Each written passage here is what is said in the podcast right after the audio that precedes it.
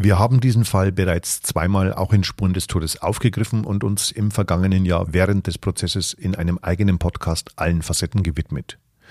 Kaum ein Verbrechen hat die Menschen in der Region und weit darüber hinaus so sehr bewegt, wurde so intensiv diskutiert. Deshalb möchten wir auch unseren Hörern von Spuren des Todes den letzten Akt in diesem Fall nicht vorenthalten.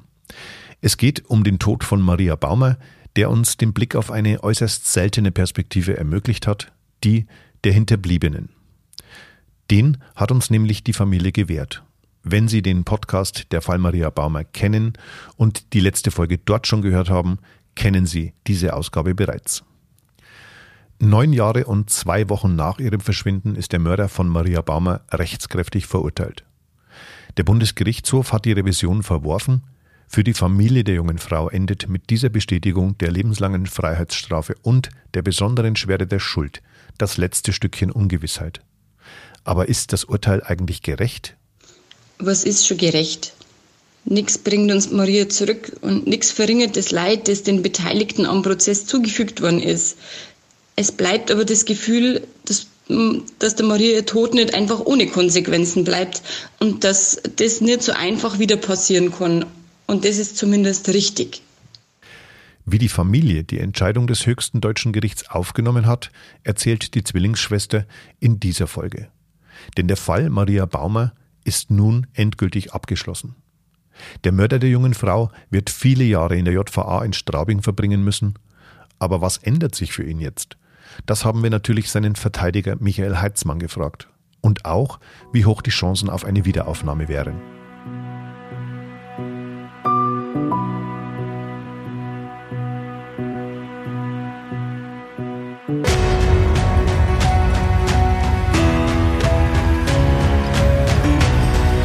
Spuren des Todes. Verbrechen in Ostbayern. Der True Crime Podcast der Mittelbayerischen Zeitung.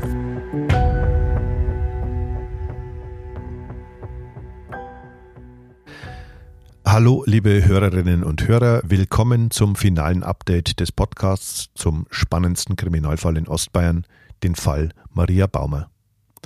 Ich bin André Baumgarten, Redakteur bei der Mittelbayerischen und möchte mit meiner sehr geschätzten Kollegin Isolde Stöcker-Gittel den letzten, für die Familie so wichtigen Akt in dieser langen Zeit der Ungewissheit noch einmal beleuchten. Neben der Zwillingsschwester habe ich auch mit Oberstaatsanwalt Thomas Rauscher und natürlich mit Fs Verteidiger gesprochen. Isolde, du bist unsere ausgewiesene Expertin für diesen Fall. Hello again im Podcaststudio der Mittelbayerischen. Grüß dich. Hallo André und hallo liebe Hörerinnen und Hörer. Ich freue mich, dass wir Sie ein letztes Mal informieren dürfen und dass dieser Fall tatsächlich, darüber freue ich mich, nun endgültig abgeschlossen ist. Blicken wir zuerst aber kurz auf die Chronologie dieses Verbrechens. Am 25. Juni 2012 wurde die 26-Jährige zuletzt gesehen, bei einem Grillabend mit der Familie ihres Ex-Verlobten. Dann war Maria Baumer weg. Angeblich in Hamburg, wie er sagte, doch sie kam nie wieder. Am 8. September 2013 wurden bei Bernhardswald ihre sterblichen Überreste gefunden. Der Lebensgefährte wurde kurz darauf festgenommen, kam aber mangels Beweisen im November wieder frei. Gut zweieinhalb Jahre später stand der ehemalige Krankenpfleger dann doch vor Gericht. Allerdings nicht für Marias Tod, sondern wegen sexuellen Missbrauchs von zwei Kindern bei den Domspatzen und weil er eine junge Patientin betäubte, die er im Bezirkskrankenhaus kennengelernt hatte. Das gestand F damals auch. Zwei Jahre auf Bewährung lautete das Urteil. Klarheit, was mit ihrer Tochter und Schwester passiert ist, bekam die Familie Baumer jedoch nicht.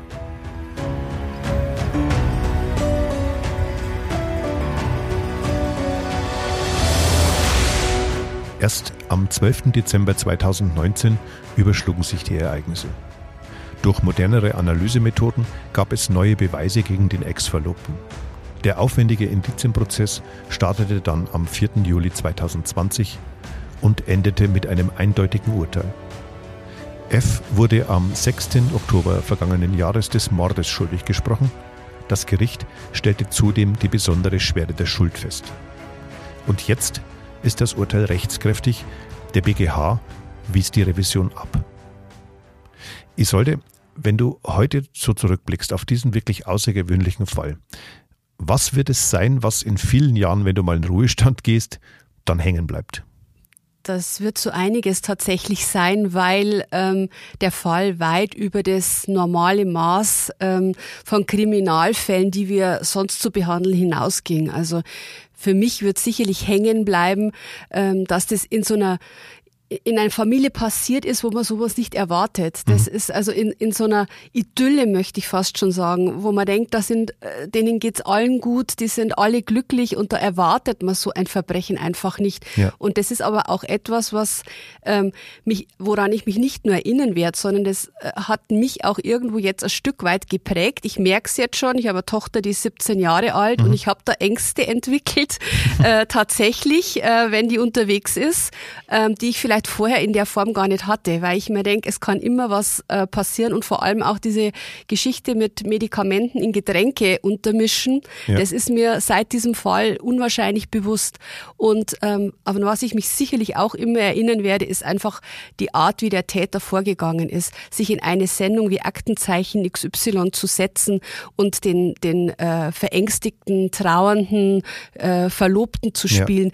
Ja. Ähm, das ist, ich möchte schon sagen, eine Niedertracht Macht, Perfide. wie ich sie äh, noch nie bei einem Menschen erlebt habe. Also wie ja. jemand so handeln kann, das wird mir immer ein Rätsel bleiben. Und ich nehme was sehr Positives mit, weil ich habe in der Familie Baumer, die, die habe ich so gut kennenlernen dürfen über die Jahre. Mhm. Die sind mir total ans Herz gewachsen und ich freue mich auch sehr, dass der Kontakt ähm, jetzt auch nach der Aufarbeitung des Falls noch Bestand hat und immer wieder mal von ihnen ähm, ich äh, was höre, wie es ihnen geht. Okay. Und ebenfalls auch zu dem zweiten Opfer, über das wir ja hier im Podcast auch ein paar Mal gesprochen ja. haben. Auch zu der Familie besteht noch ein Kontakt und das ist das Schöne, was ich daraus mitnehme, weil ich mich auch freue, äh, wenn ich höre, dass ihnen jetzt langsam allen besser geht. Das ist auch unüblich, oder? Also normalerweise ja. äh, verfliegen solche Geschichten ja. trotz allem schnell. Ja, ja. Das ist nicht der Alltag. Das ist nicht der Alltag und es ist sicherlich auch journalistisch, wenn man jetzt mal ehrlich ist, nicht hochprofessionell ähm, den Kontakt zu einer Familie zu halten.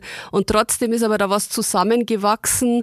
Ähm, das kann man ab einem bestimmten Zeitpunkt gar nicht mehr beeinflussen, weil einem das Schicksal selber so nahe geht, mhm, dass mhm. man eine, eine Empathie entwickelt, die, die sich immer mit jedem Gespräch weiterentwickelt. Und irgendwann merkt man dann schon, vielleicht ist das jetzt schon ein kleiner Schritt zu viel, was ähm, das professionelle Handeln eines Journalisten betrifft. Und gleichzeitig ist es aber auch so, dass ich mir in, an diesem Punkt gedacht gedacht habe, ich wünsche der Familie einfach, dass dieser Fall geklärt wird.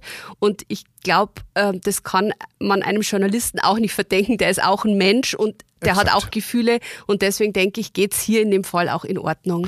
Also zum einen glaube ich, dass das natürlich immer die Frage der Ebene ist, auf der sich sowas bewegt. Das macht es nicht minder professionell in der journalistischen Arbeit, äh, solange ich die natürliche Distanz Ganz wahre genau. und meine Position als Journalist nicht für irgendwas missbrauche oder ausnutze. Und das, äh, glaube ich, würde jeder, der dich kennt, unterschreiben, dass das nicht so ist.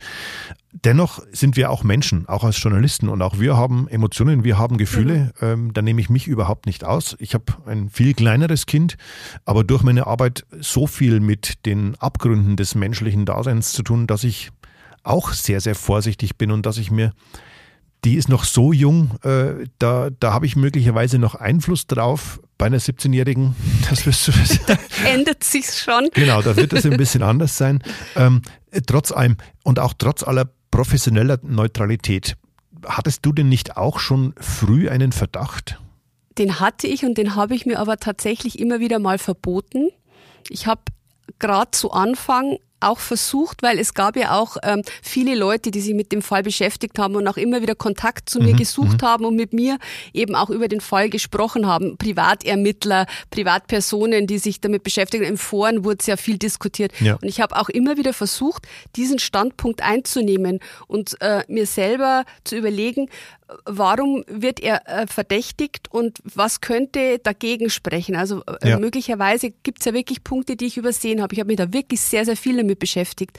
Und ihm, also ich war ja auch mit ihm dann mal an der Stelle ähm, im Wald, ja. wo die Maria gefunden wurde und ähm, habe auch da, ich weiß auch den Gedanken, äh, mich hat die Polizei später gefragt, hatten Sie das Gefühl, dass Sie da mit einem Mörder im Wald standen und ich konnte diese Frage nicht beantworten. Ich habe dann eine Gegenfrage gestellt.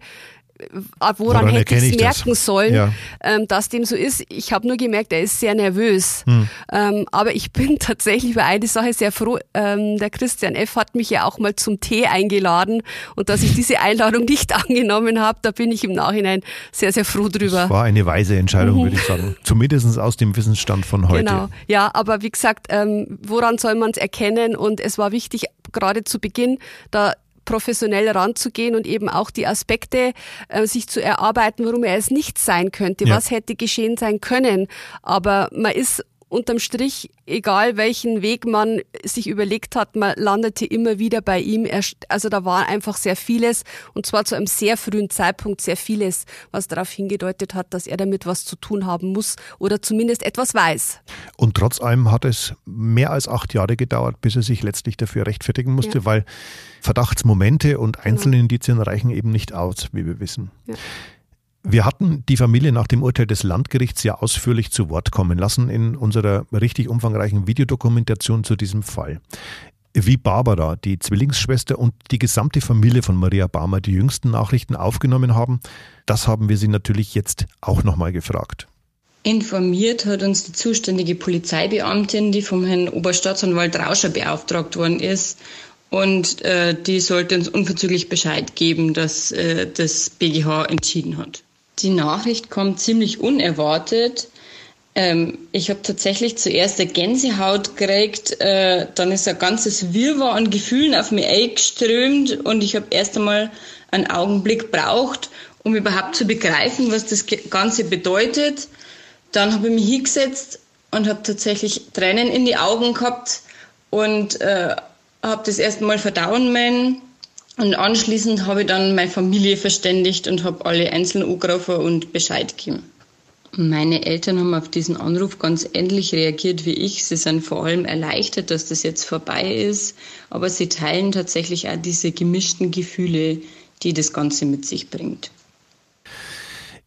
Isolde, was ging dir denn als erstes durch den Kopf, als du die Nachricht von der Entscheidung des Bundesgerichtshofs bekommen hattest? Ja, ich habe ja die Nachricht von der Barbara Baumer tatsächlich bekommen. Die ah ja? hat okay. mich gleich angerufen, als sie selber erfahren hat. Also ich war wahrscheinlich unter den ersten, die es erfahren haben. Und es war eine bisschen skurrile Situation. Ich war nämlich gerade auf dem Weg zum Impfen tatsächlich. Ah ja.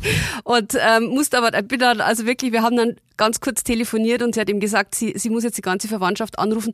Und ich habe gemerkt, wie, wie emotional das für sie in diesem Moment wieder war. Und mir ging es ja selber auch so. Also ich, es war ähm, so eine so eine Freude ähm, in, in, in dem Moment da und gleichzeitig auch äh, Gott sei Dank, also man ist dann erleichtert, äh, dass, dass das Ganze jetzt abgeschlossen ist und, und eben auch, dass das für die Familie endlich vorbei ist. Also ich, ich hatte da auch gemerkt in dem Moment, die, die Barbara war sehr emotional und mir selber ging es auch so. Also das berührt einen dann tatsächlich, wenn es endgültig dann ist nochmal. Das ist nochmal was anderes. Im Gerichtssaal, kann ich mich erinnern, hatte ich Herzklopfen, kurz bevor okay. der Richterspruch kam, weil ich selber so aufgeregt war und, ja. ähm, und wissen wollte, äh, was das Gericht jetzt entscheidet. Und, und dieses Mal war es jetzt nicht mehr mit Herzklopfen verbunden, aber einfach eine Erleichterung. Jetzt ist es wirklich bestätigt und, und jetzt ist es so, wie es ist. Und die Chancen, ähm, dass der Christian F. in ein paar Jahren möglicherweise freikommt, das, die, die sehe ich als wirklich minimal, wenn nicht mhm. gar mhm. als völlig aussichtslos an. Ähm, ja, ich bin froh für die Familie, dass, dass jetzt einfach der Tod von Maria gesünd ist. Das wollte ich gerade sagen. Äh, also wir haben ja auch unmittelbar nach dem Anruf äh, von der Frau Baumer bei dir sozusagen telefoniert. Ähm, das war auch das Erste, was ich mir gedacht habe. Ähm, Gott sei Dank hat diese Familie jetzt endlich die Möglichkeit zur Ruhe zu kommen. Ich würde gar nicht davon sprechen, dass sie zur also dass sie die Möglichkeit haben, damit abzuschließen, sondern wirklich, sie haben die Möglichkeit zur Ruhe zu kommen. Barbara Baumer sprach von gemischten Gefühlen, die auch ihre Eltern hatten. Mhm. Und sie erzählte von einer Traurigkeit. Nicht nur, weil endlich Raum für die Trauer um Maria ist. Das dominanteste Gefühl im Augenblick ist sicherlich die Erleichterung, dass das jetzt endlich alles vorbei ist, dass die Geschichte so bestätigt wurde, weil es im Gerichtssaal auch besprochen worden ist, dass das nicht nochmal alles von vorne anfängt und in Zweifel gezogen wird und dass dieser unglaubliche Kraftakt jetzt endlich ein Ende hat. Es mischt sich da aber auch ganz viel Trauer um meine Schwester mit rein. Und ja, tatsächlich mischen sich da auch Gedanken um den Christian und seine Familie mit rein und was das jetzt für sie bedeutet. Und auch das erfüllt mich mit Traurigkeit, einfach, dass auf der anderen Seite so ein vollkommen vermurkstes Leben steht. In der Zeitung ist gestanden, wir sind überglücklich. Das trifft nicht so, dieses Gefühl, denn natürlich sind wir froh über diese Entscheidung, aber es ist so viel Leid verursacht worden, das kann einen einfach nicht glücklich machen. Also Glück ist da der, der falsche Begriff dafür. Es ist eher eine immense Erleichterung, als ob eine Riesenlast, ein Riesenstein von uns genommen worden ist das zeigt mir wieder, wie außergewöhnlich die Familie Baumer ist, dass sie auch jetzt noch ähm, immer an die Familie von Christian F. denken, auch mhm. an ihn denken, immer auch äh, die Perspektive der anderen einnehmen und denen auch ein Leid Stimmt, zugestehen. Ja. Und ähm, wie gesagt, das zeichnet diese Familie aus, ähm, dass sie einerseits so einen schweren Schicksalsschlag erlitten haben und trotzdem eben nie aus dem Blick verlieren, dass auch noch andere Menschen betroffen sind und waren das hat mich, das muss ich wirklich zugeben, schon bei unseren Interviews damals im Dezember tief beeindruckt. Für die Familie ist es nämlich viel mehr als eine ersehnte Entscheidung. Es könnte ein Neuanfang werden. Das hofft auch Barbara Baumer. Die ersehnte Entscheidung, ja, ich würde sagen, es ist ein Abschluss. Es ist schon so eine Art Schlusspunkt für uns. Der jahrelange Kampf ist jetzt damit vorbei und hoffentlich damit auch diese ganzen negativen Erlebnisse, die wir damit teilen, jetzt diese ganze Verbitterung und Enttäuschung über das, was uns jetzt die letzten Jahre so begleitet hat, diese Anfeindungen, diese Verleumdungen. Ich hoffe, dass das damit jetzt tatsächlich auch ein Ende hat und ein, einen Schluss findet und dass wir uns jetzt tatsächlich einfach auf die schönen Erinnerungen an meine Zwillingsschwester konzentrieren können und ganz normal um sie trauern und vielleicht auch lernen, langsam das Ganze loszulassen, was uns jetzt so sehr belastet hat und einfach Maria so im Herzen behalten, weil es jetzt einfach war für uns dass Barbara Baumer auch nochmal die Anfeindungen anspricht. Das war ja tatsächlich auch etwas, was ich noch nie vorher in einem Kriminalfall so erlebt habe, dass die Menschen über die Socials, über Foren mitdiskutieren, dass sie werten, dass sie ähm, Menschen in Kategorien stecken, äh, die denen überhaupt nicht gerecht werden. Die kennen diese Menschen nicht. Also mhm. das war auch etwas, was mich selber sehr erschüttert hat, weil ich das in der Form noch nie wahrgenommen habe. Und ich wünsche tatsächlich der Familie, dass sie das jetzt auch alles aus den Köpfen bekommen. Also, dass sie einfach wirklich diese Zeit mit Maria ähm, jetzt als 26 schöne Jahre erleben, äh, die sie hatten und, und wirklich diese positiven Erinnerungen jetzt äh, wieder Raum gewinnen ja. und das, was die vergangenen neun Jahre war, einfach ähm, abflacht und, und einfach nur noch irgendwo tief im Hinterkopf vergraben werden ja. kann. Ich kann mich noch sehr gut an das Interview erinnern, als die Barbara Baumer erzählt hat, als sie mit ihren Kindern am Grab von der Maria war und dort angesprochen worden ist. Mhm, also, mit Kindern ihres Bruders, glaube ich, war sie am Grab und dann hat sie jemand angesprochen. Ähm, und ja, also man sieht, wie weit das ging und ähm, vor allem auch ähm, diese vorschnellen Urteile über ja, die Familie, das stimmt. die äh, das reicht ja äh, bis zu einem Punkt, wo man ihnen vorgeworfen hat, sie würden gar nicht richtig trauern um Maria und sowas geht einfach gar nicht und ähm, da sind Grenzen überschritten worden. Das sind wirklich, also in diesem Fall sind so viele Grenzen überschritten worden, dass man wirklich nur die allergrößte Hochachtung vor der Familie Baumer haben kann, wie, wie die da durchgekommen sind. Also, dass, dass die geschafft haben, ähm, so, ähm, mental auch gesund zu bleiben ja. in, in all dem, was passiert ist. Also ja. das ist eine, eine wirklich großartige Leistung und ich hoffe für Sie wirklich, dass es jetzt glücklicher weitergeht. Das hoffen wir, glaube ich, alle. Dass der BGH Rechtskraft geschaffen hat und der Mörder von Maria für lange, lange Zeit hinter Gittern lebt, hat für die Familie noch einen ganz anderen Aspekt. Einen, der sicherlich nochmals tief aufwühlen wird. Die Entscheidung vom Bundesgerichtshof hat aber jetzt tatsächlich auch noch eine ganz andere Dimension für uns. Denn bislang war ja der Maria ganzes Hab und Gut als mögliches Beweismittel bei der Polizei eingelagert. Das bedeutet, meine Familie hat eigentlich nicht ein einziges Erinnerungsstück bis jetzt in ihrem Besitz an meine Zwillingsschwester, weil das ja möglicherweise noch hätte gebraucht werden können, falls der Fall nochmal aufgerollt werden hätte, mein, falls äh, das Urteil anders ausgefallen wäre oder ähm, der, der Bundesgerichtshof immer jetzt anders entschieden hätte. Und nach nachdem das jetzt so entschieden worden ist, ähm, kriegen wir das jetzt dann irgendwann wieder zurück und äh, dann geht das los, was wahrscheinlich viele kennen, wenn sie einen Menschen verlieren, dass man halt einfach die Sachen alle durchschaut, dass dann nochmal ganz viele Erinnerungen hochkommen an uns, dass bestimmte Sachen vielleicht aussortiert werden meinen, aber dass man vielleicht auch das eine oder andere Erinnerungsstück an sie behält und, und in Ehren hält und dass wir einfach auch nochmal was Handfestes von meiner Schwester zurückbehalten, das uns an sie erinnern kann. Und ähm, das wird jetzt dann irgendwann auf uns zukommen und das ist sicherlich auch nochmal ein ganzes Stück harte Arbeit. Ich glaube ja, dass das auch ganz, ganz wichtig für die Trauerbewältigung ist, oder?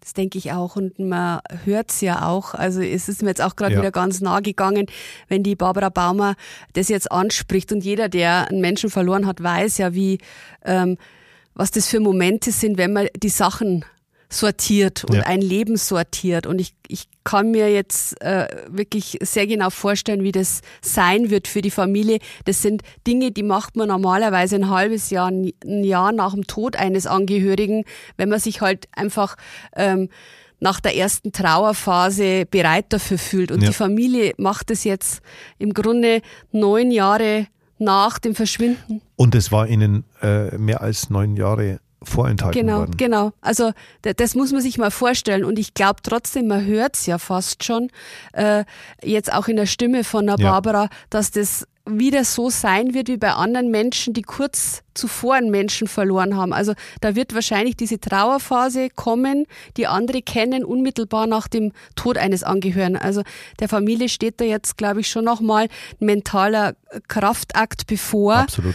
Und ähm, ich glaube, es wird ihnen aber auch ähm, ganz gut tun, sich jetzt damit auseinanderzusetzen, weil sie jetzt die Ruhe haben werden und, und weil sie sich wirklich auf die Maria konzentrieren können und weil sie jetzt auch das Wissen haben, das Urteil ist rechtskräftig, es ist Gerechtigkeit eingetreten und deswegen werden sie einen anderen Blick jetzt ähm, auf alles haben und mit einem anderen Gefühl an, an, diesen, an diesen Moment jetzt rangehen, wo sie die Sachen erhalten.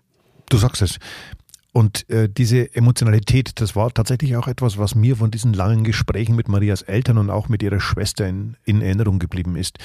Was dieser Familie widerfahren ist, das ist einfach so unvorstellbar. Und trotzdem spiegelt sich in ihren Gedanken immer wieder das Mitgefühl für andere mit.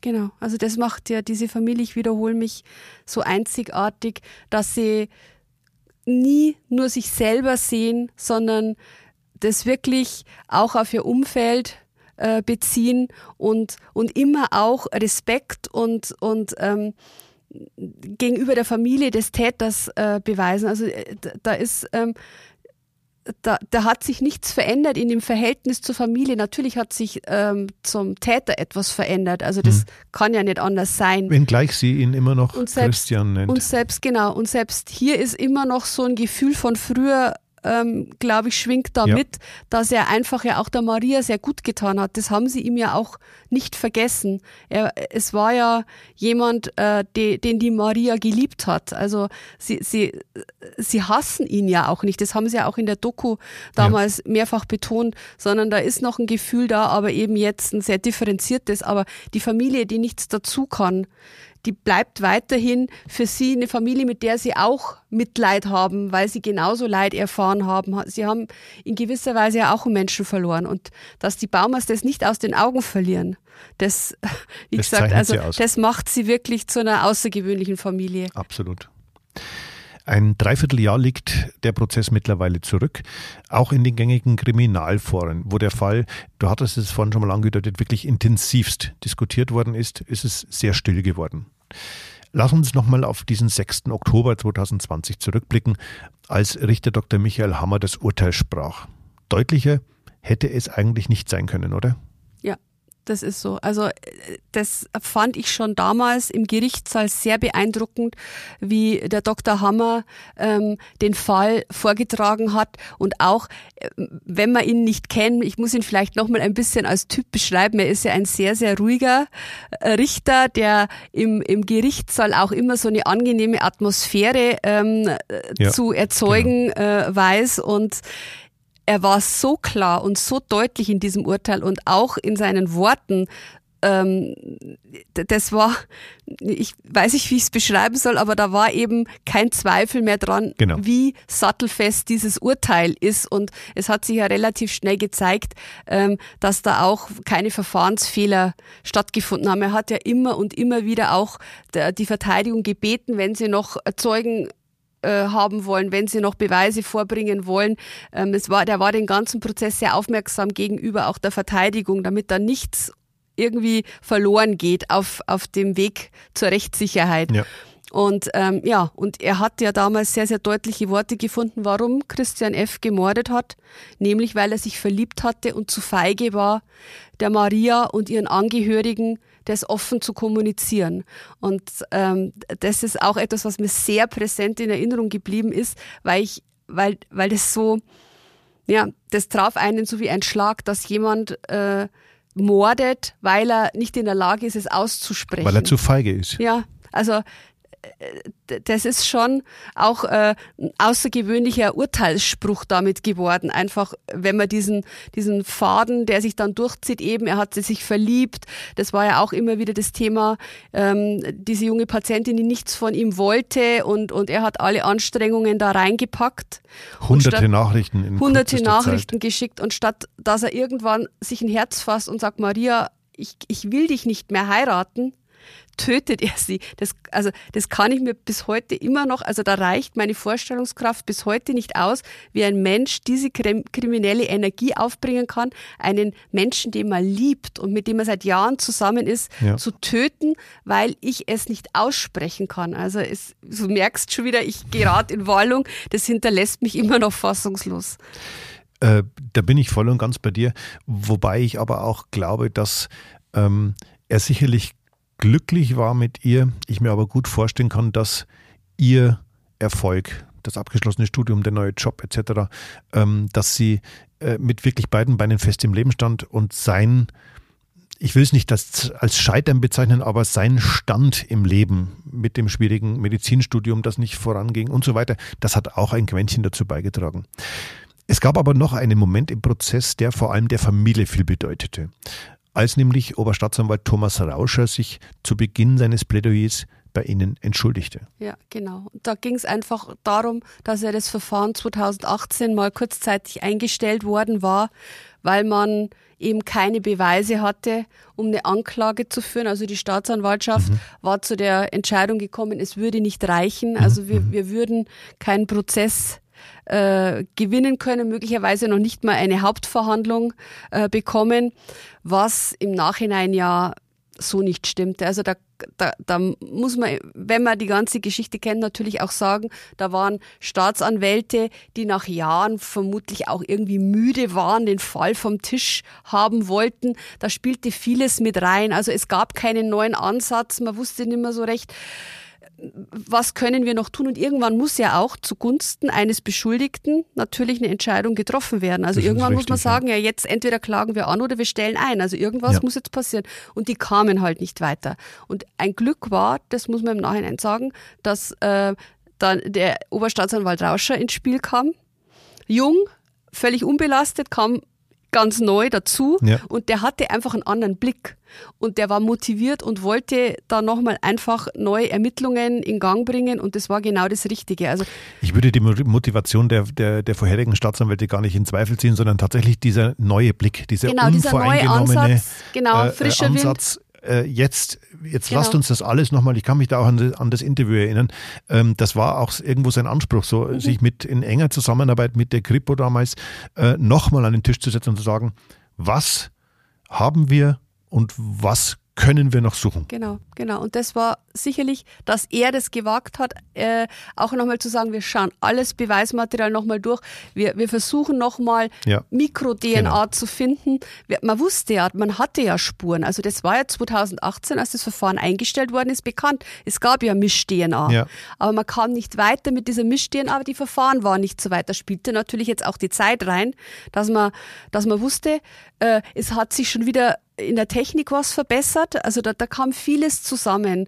Und dass er sich entschuldigt hat, das fand ich eine ganz großartige Geste gegenüber der Familie, Absolut. weil die am Beginn des Verfahrens natürlich auch, die hatten Angst, würde der Staatsanwalt wirklich mit der Vehemenz vor Gericht auftreten, die die Familie braucht, äh, um einen Schuldspruch zu bekommen. Also da waren wirklich Ängste da, nachdem er sich auch im Stich gelassen fühlte eine Zeit lang. Ja. Und und das war, wie gesagt, am Ende fand ich es ganz toll, dass da auch nichts mehr jetzt dazwischen äh, unausgesprochen stehen geblieben ist, sondern dass wirklich alles ausgeräumt worden ist. Es war für alle wichtig und das war eine tolle Geste. Absolut.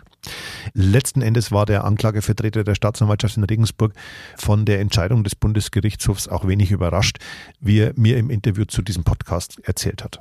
Ich habe tatsächlich damit gerechnet, dass die Revision erfolglos verlaufen wird. Aber natürlich gab es einzelne Punkte, die man rechtlich auch anders hätte sehen können oder über die man zumindest hätte sprechen können. Insbesondere natürlich die Frage der besonderen Schwere der Schuld. Das Entscheidende ist einfach, dass das Urteil frei von Rechtsfehlern ist, insbesondere was die Beweiswürdigung angeht, aber dann auch die rein rechtliche Beurteilung der Tat. Insoweit war meines Erachtens wirklich entscheidend, dass die Beweislage es zugelassen hat, äh, widerspruchsfrei darzulegen, dass der Angeklagte schuldig war. Und was die rechtliche Beurteilung angeht, hat das Gericht einfach das sehr sauber und detailliert begründet. Und trotzdem, auch für ihn war es kein alltäglicher Fall. Sie wissen ja, dass ich vor ungefähr zwei Jahren in dieses Verfahren reinkam und damit betraut wurde, die Ermittlungen wieder aufzunehmen. Das war natürlich eine lange Zeit, ähm, eine Zeit, die mit viel Arbeit verbunden war, aber auch mit besonders erfolgreicher und positiver Zusammenarbeit mit der KPI Regensburg. Auf der anderen Seite muss man auch sagen, der Prozess äh, war lang und ist detailliert geführt worden, ist vom Gericht aber meines Erachtens auch sehr souverän geführt worden. Letztlich bin ich natürlich froh, dass es nach dieser langen Zeit, der Tod von Maria Baumer ist ja inzwischen beinahe neun Jahre her, äh, doch noch gelungen ist, den Sachverhalt wirklich aufzuklären und dafür zu sorgen, dass Recht gesprochen wird. Angesichts dieser wirklich quälend langen Zeit, die Maria Baumers Familie mit dieser Ungewissheit leben musste, ist das ein ganz wichtiger Punkt, eigentlich das Wichtigste überhaupt, oder? Ja, es ist jetzt ein Abschluss. Und wichtig ist in meinen Augen auch, ähm, dass diese besondere Schwere der Schuld festgestellt worden ist, weil für die Familie jetzt einfach so ein Zeichen gesetzt wurde. Sie haben ja damals in der Videodoku auch gesagt, ähm, dieses Gefühl, das Sie hatten, dass, dass da etwas passiert ist, was man wirklich als außergewöhnlich ähm, empfinden darf, das wurde eben mit diesem besondere Schwere der Schuld ähm, für sie auch greifbar gemacht. Ja. Also dass sie, dass das nicht nur ein Gefühl ist, das sie haben, sondern dass es auch ein Gefühl ist, das das Gericht hat. Und deswegen ist es ähm, in meinen Augen auch gut, dass das Urteil genau so Bestand hatte, weil es eben der Familie das bestätigt, was sie gefühlt hat. Und ähm, dass jetzt Rechtskraft ist, ist einfach nur, sag ich mal, Gott sei Dank endlich ähm, der Schlusspunkt, den alle jetzt gebraucht haben. Äh, die Rechtskraft des Urteils bedeutet, dass die Feststellungen, der Schuldspruch und äh, auch der Rechtsfolgenausspruch nunmehr in Bestandskraft erwachsen sind und das jetzt äh, verbindlich ist und vorbehaltlich eines etwaigen Wiederaufnahmeverfahrens auch sozusagen die finale Entscheidung war. So bringt Fs Pflichtverteidiger Michael Heitzmann die Bedeutung der Entscheidung des BGH auf den Punkt. Letzten Endes ändert sich für den verurteilten Mörder in der JVA aber nicht viel. Äh, wir haben ihn äh, telefonisch informiert über die Verwerfung der Revision. Ich habe ihm auch nochmal geschrieben. Aber momentan ist es halt mit, äh, mit Kontakten innerhalb der JVA sehr schwierig wegen der Pandemiesituation. Faktisch ändert sich nichts. Äh, er ist äh, von dem Bereich U-Haft in Strafhaft übergewechselt. Also es führt dazu, dass er ein äh, geregeltes Leben äh, mit einer Arbeit äh, dort führen wird, halt in einem eng abgesteckten Rahmen und mit äh, streng, streng reglementierten äh, Regeln. Überraschend aber war der Ausgang der Revision auch für ihn nicht. Das räumte Michael Heitzmann ganz offen ein. Also ich habe das schon erwartet, dass die Entscheidung so kommt. Das Urteil ist rechtsfehlerfrei begründet und im Revisionsverfahren äh, ist es eben so, dass keine Feststellungen mehr getroffen werden wie im Instanzverfahren, sondern äh, das Revisionsverfahren ist eine reine Rechtsinstanz, in der das Urteil auf formelle oder materielle Fehler hin überprüft wird. Und solche haben sich nicht ergeben. Darum ist es nicht verwunderlich, dass die Entscheidung so ergangen ist, wie sie denn letztendlich auch erfolgt ist. Und weil ein lebenslänglich eben nicht ein Leben lang bedeutet, sondern für mindestens 15 Jahre steht, ist aktuell noch nicht klar, wie lange F in Haft bleiben wird.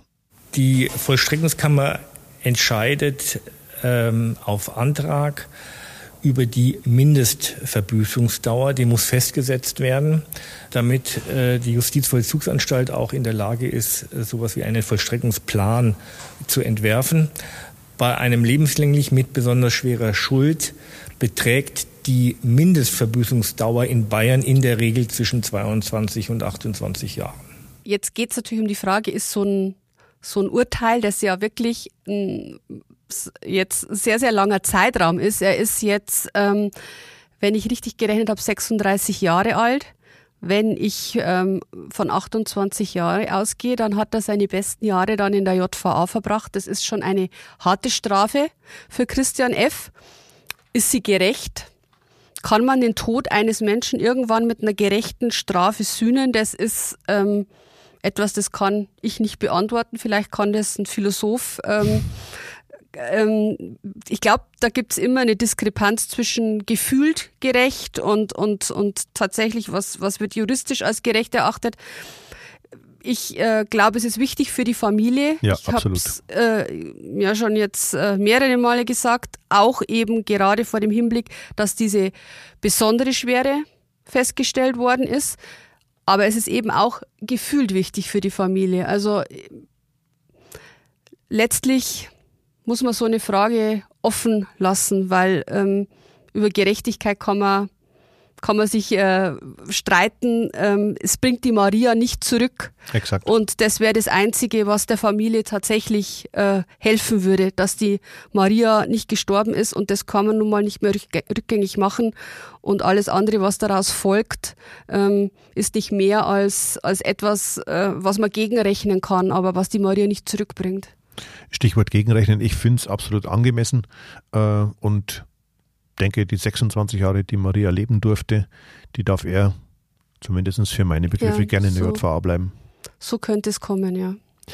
Im Interview sprach Michael Heitzmann auch ganz von selbst das Thema Wiederaufnahme an. Da habe ich natürlich mal nachgehakt.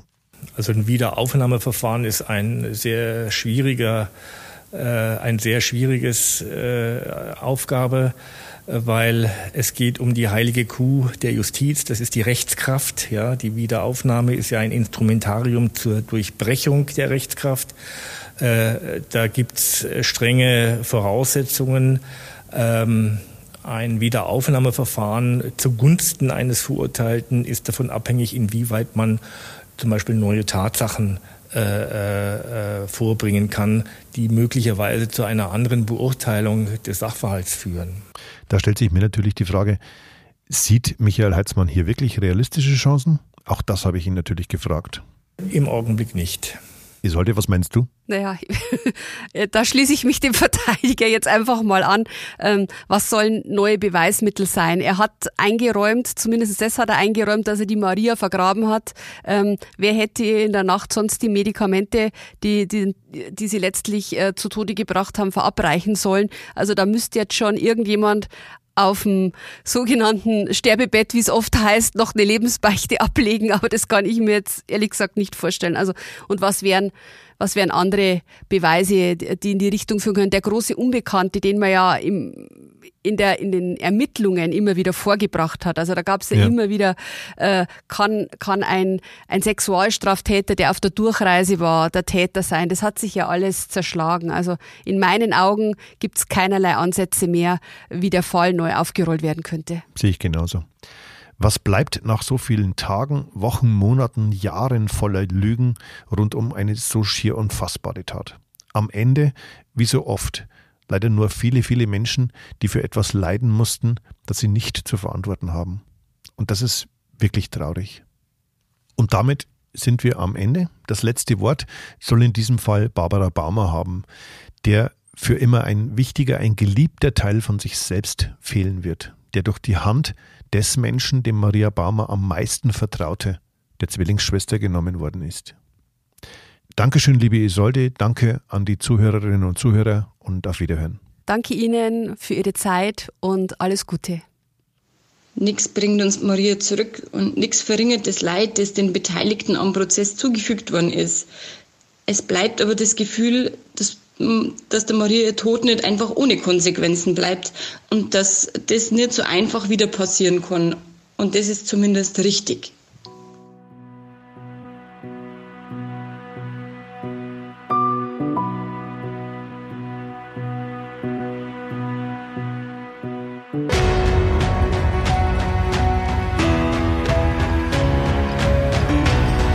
Spuren des Todes. Verbrechen in Ostbayern. Der True Crime Podcast der Mittelbayerischen Zeitung.